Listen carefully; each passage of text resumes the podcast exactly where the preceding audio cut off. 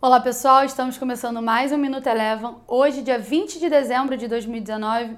Hoje pela manhã foi divulgado o IPCA 15, que veio levemente acima do esperado, com alta de 1,05%, enquanto o esperado era 0,95%.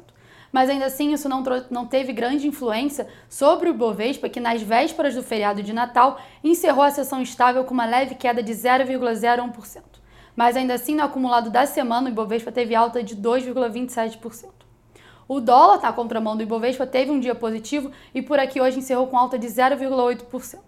Já nos Estados Unidos, hoje foi dia de vencimento quádruplo, quando expiram simultaneamente quatro mercados futuros e de opções. Além disso, por lá a gente também teve o PIB, que veio em linha com as expectativas. As bolsas americanas encerraram o dia de hoje com alta aproximada de 0,4%.